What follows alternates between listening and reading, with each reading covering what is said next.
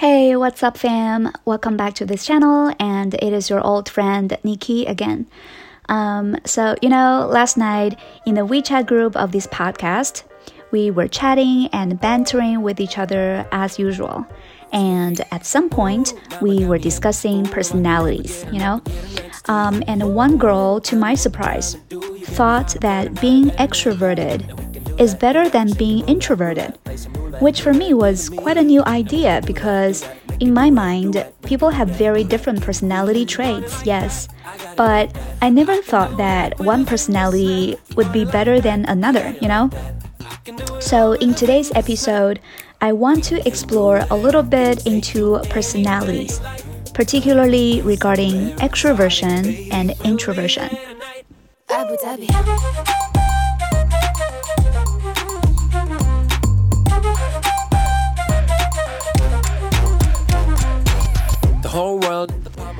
Okay, so now first of all, let's just picture an extroverted person in your mind, okay?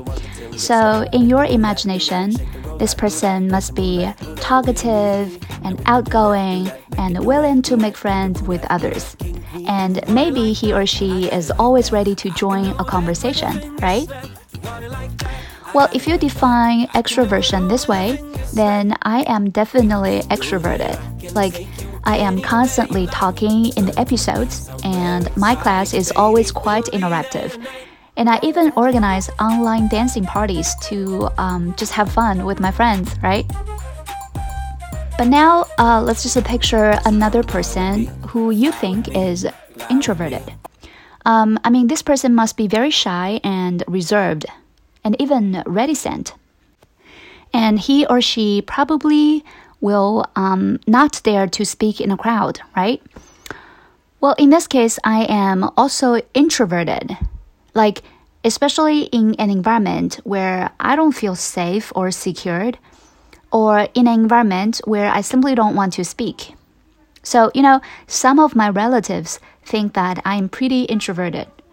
So, who am I? Am I extroverted or am I introverted? So this actually begs a question for us to think, right? I guess that if you define extroversion or introversion just based on whether a person is talkative or not, then I feel like everybody is the same. Like sometimes we are extroverted and we have a lot of things that we want to express to others, and some other times you you know we are probably the other way around. So um, why don't we look at how psychologists are viewing this whole thing, right? So, you know, in the field of psychology, if you look it up a little, you will find a theory called the Big Five theory, uh, which is trying to create a model for different personality types.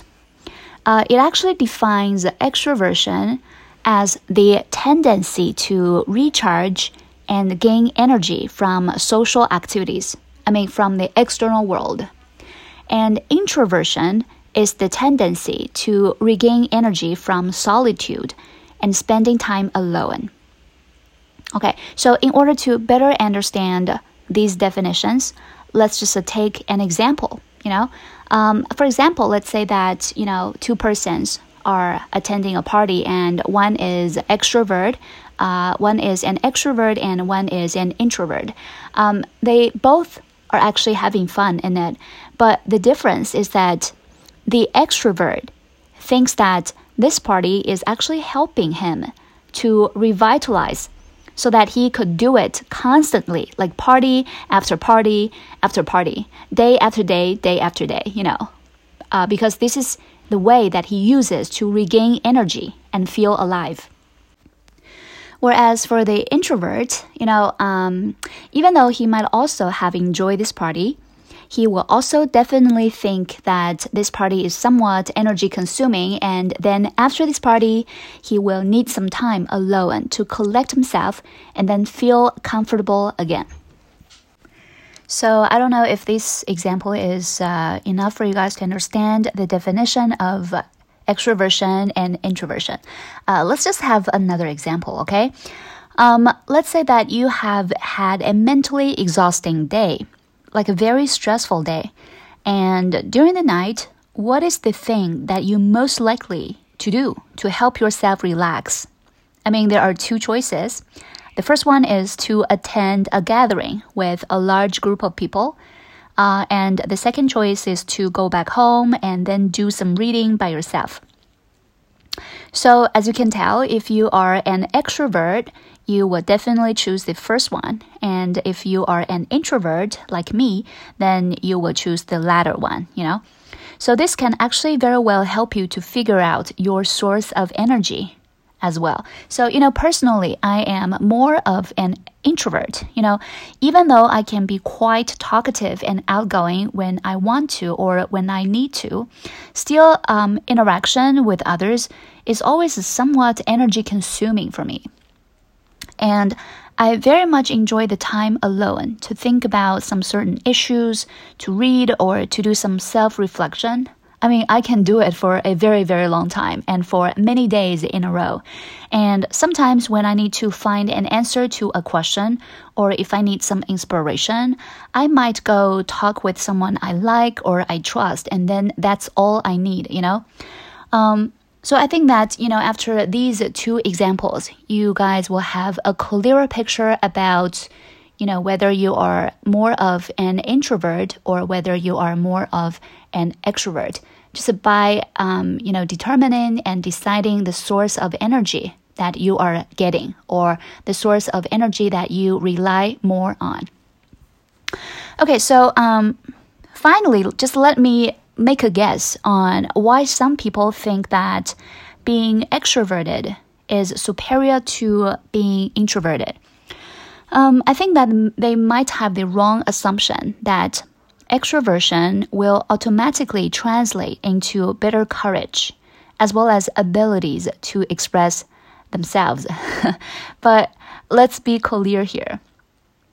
Extroversion is a personality, but your courage and abilities are usually not a result of your personality, but you know, they are rather the result of practice.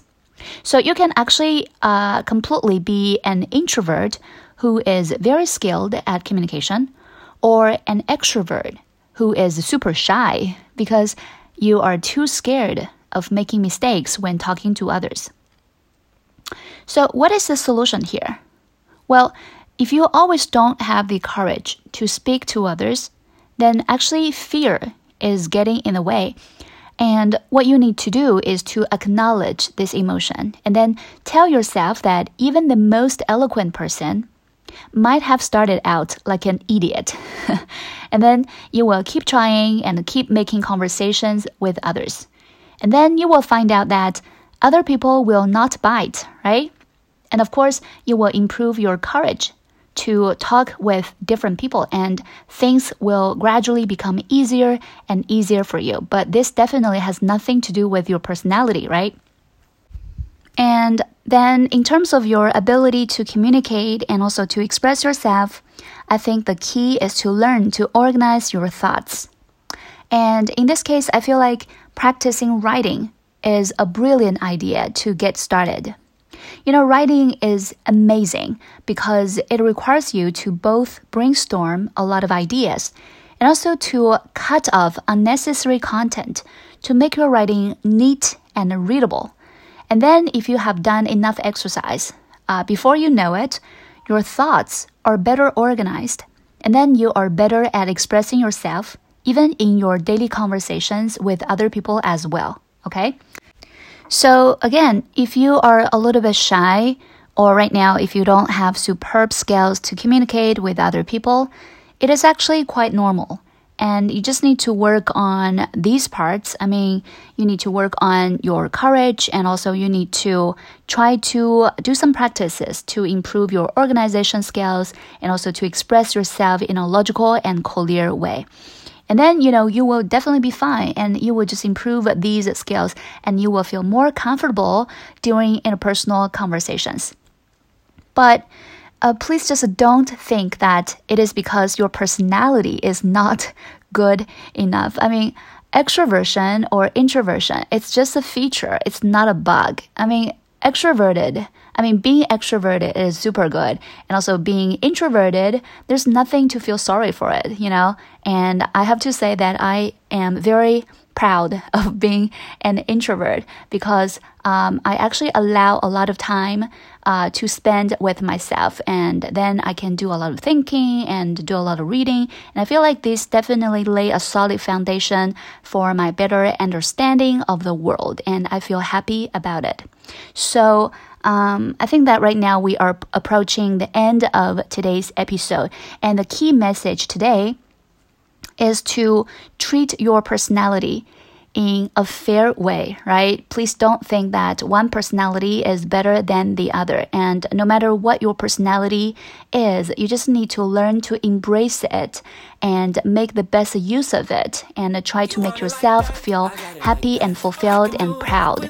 And if you really have some um, like weaknesses in some of the skills, then just work on the skill part and don't blame yourself and especially don't blame the personality of yours, you know? Um, so, yeah, I feel like that is everything, and I hope that. Um, you know, after listening to this episode, you guys can leave comments for me and tell me what is your personality like. And uh, yeah, this is Nikki, and I'm gonna see you guys next round. Bye. Mwah.